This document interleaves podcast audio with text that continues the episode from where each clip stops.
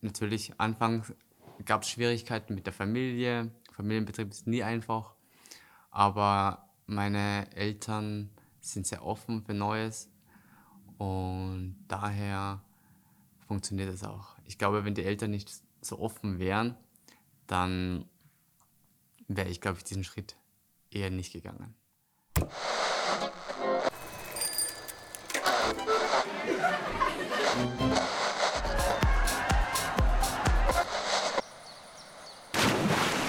Gefährst! Der Podcast von Fräulein Flora.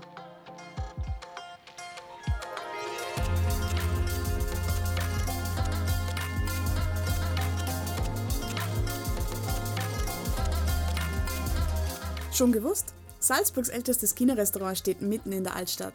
In der Getreidegasse 24, um genau zu sein. Allerdings merkt man dem Restaurant Yuen das Alter gar nicht so an. Vor allem, weil sich dort gerade richtig viel verändert. Das liegt nämlich an der neuen Führung, bestehend aus Philipp und Wanni Yuen, den Enkeln des einstigen Gründers. Der Großvater der beiden, Opa Yuen, kam 1960 als Schiffskoch zunächst nach Hamburg und später über ein Angebot für eine Stelle als Chefkoch nach Salzburg. Ende der 70er wurde die Familie dann mit dem eigenen Restaurant selbstständig. Seit nunmehr eineinhalb Jahren ist Philipp Leiter des Familienbetriebes in dritter Generation. Philipp übernimmt dabei die Rolle des Allrounders. Das soll heißen, er ist überall dort zu finden, wo er gerade gebraucht wird. Dabei helfen ihm die vielseitigen Erfahrungen, die er bereits im Leben gemacht hat. Denn bis hierher, zur Leitung des Familienbetriebes, war es ein langer Weg.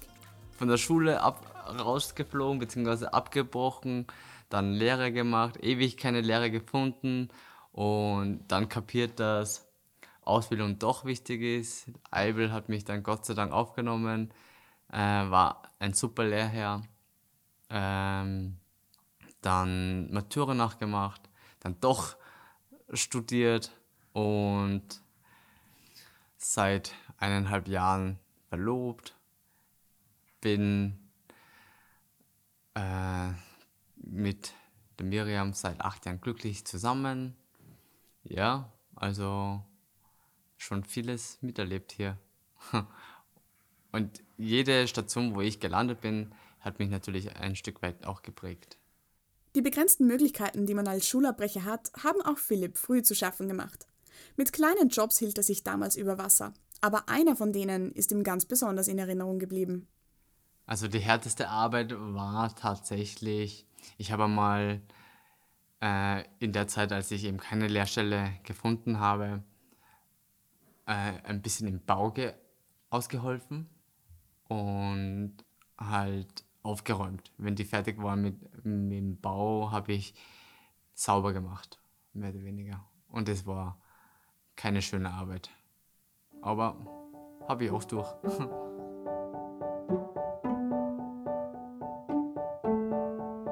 So wie ihm die Talfahrten seines Lebens in Erinnerung geblieben sind, so erinnert sich Philipp aber auch gerne an seine Kindheit zurück. Das Restaurant seiner Familie und die Altstadt bezeichnet Philipp selbst als seinen Spielplatz. Und wenn die Kinder mal Hunger hatten, ja dann konnten sie einfach zu Tante oder Papa in die Küche gehen.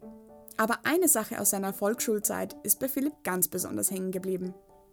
Also ich kann mich erinnern, in der Schule, da haben meine Mitschüler und Kollegen eben äh, immer nur Jausen dabei gehabt und ich habe ein, ein Lunchbox mit Reis und Fleisch und dies und das dabei gehabt und das äh, fanden die anderen aber immer so cool. Und ich wiederum fand aber andere Jausen immer so cool. Und dann haben wir öfters einmal äh, Essen getauscht, weil ich kriege ja daheim, also so, so Jausen habe ich halt daheim nicht kennt. Und das war immer spannend. Und ich habe immer gewusst, wo meine Eltern waren. Ich bin ins Restaurant, wenn ich irgendwas gebraucht habe. Das war schon praktisch. Also ich fand das, ich fand das schon toll. Mit den Nachbarn, äh, Nachbarkindern war ich oft unterwegs in der Altstadt wir haben, wie gesagt, die Altstadt als Spielplatz genutzt, Verstecken gespielt, Fangen gespielt, die Getreidegasse auf und ab mit den Skates gefahren. Also war schon lustig. Erst, jetzt ist Werbung.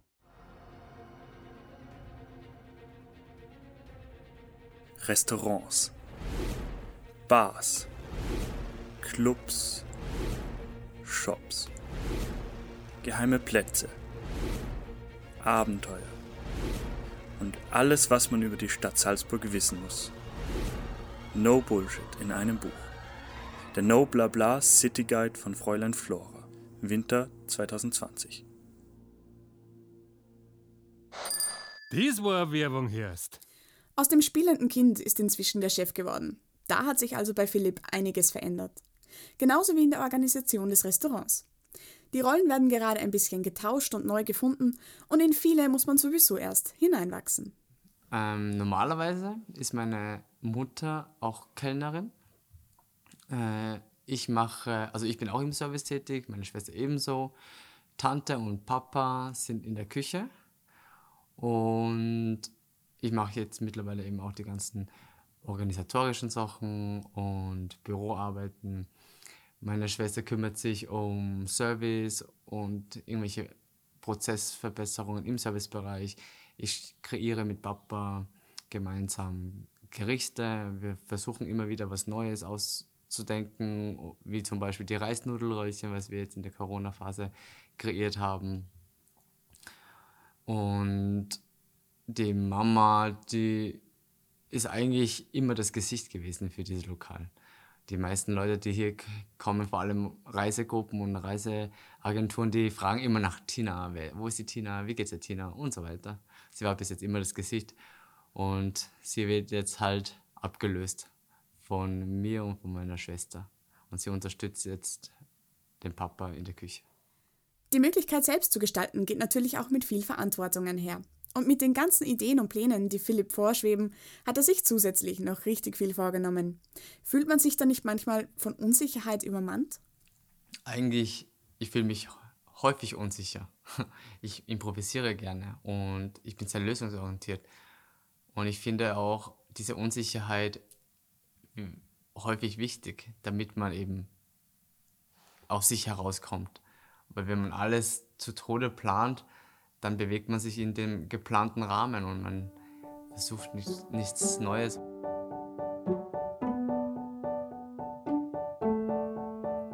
Dass im Restaurant Yuen nichts Neues versucht werden würde, kann man nun wirklich nicht sagen. Doch nicht nur die großen Veränderungen bringen Stress und Nervosität mit sich. Auch die kleinen alltäglichen Handgriffe werden zu Problemen, sollten sie zu lange vernachlässigt werden. Also ähm, am Anfang war es natürlich schon auch mit ein bisschen Druck verbunden, Allerdings habe ich ja hier immer schon mitgearbeitet und ausgeholfen. Ich kenne die Prozesse äh, und ich habe nach und nach auch die Büroarbeiten übernommen. Das, da, das war eigentlich am Anfang die größte Herausforderung, weil, weil ich überhaupt keinen Durchblick gehabt habe, wie, wie mein Vater das gemacht hat. Nicht, weil er das so gut gemacht hat und so organisiert, sondern weil er eben die meiste Zeit eben in der Küche stand und operativ gearbeitet hat und alles andere natürlich nachgelassen hat. Verstehe ich auch, weil sein Herzblut war halt gut zu kochen für, für jeden Gast und nicht die sauberste Buchhaltung. Und das war am Anfang wirklich, wirklich schwer. Haben dann auch äh, relativ schnell erkannt, dass äh, wir Steuerberater, Buchhalter und solche Sachen eben äh, wechseln müssen. Das haben wir gleich einmal da. Auch Banken haben wir gleich gewechselt, weil da ein, einiges nicht so rund gelaufen ist. Aber jetzt habe ich auf jeden Fall das Gefühl, dass wir relativ gut dastehen. Eines von Philipps größten Zielen, die Küche Hongkongs den Österreichern näher zu bringen. Aber das ist noch lange nicht alles. Wir haben jetzt in der Corona-Phase auch ein neues Ziel definiert. Und zwar möchten wir jetzt verstärkt auf vegetarische Speisen, vegane Speisen gehen, äh, weil vor allem meine Schwester vegetarisch ist und ich habe selber äh, in der Fastenzeit heuer auf Fleisch verzichtet und gemerkt, dass das wirklich gut funktioniert mit unserer Küche. Wir haben sehr vielfältige Produkte, die auch geschmacklich sich voneinander sehr stark unterscheiden. Und daher glaube ich, dass dass das eigentlich ein tolles Produkt sein, also tolle Gerichte sein werden. Und was für tolle Gerichte das sind. Wir waren nämlich schon bei Philipp und seiner Familie im Restaurant und durften uns mal ein bisschen durchprobieren. Von Reisnudelröllchen über Mapo-Tofu bis hin zu den Bubble Waffles. Bei den Yuans ist wirklich für jeden Geschmack etwas dabei. Also nichts wie hin und selbst probieren. Geh erst!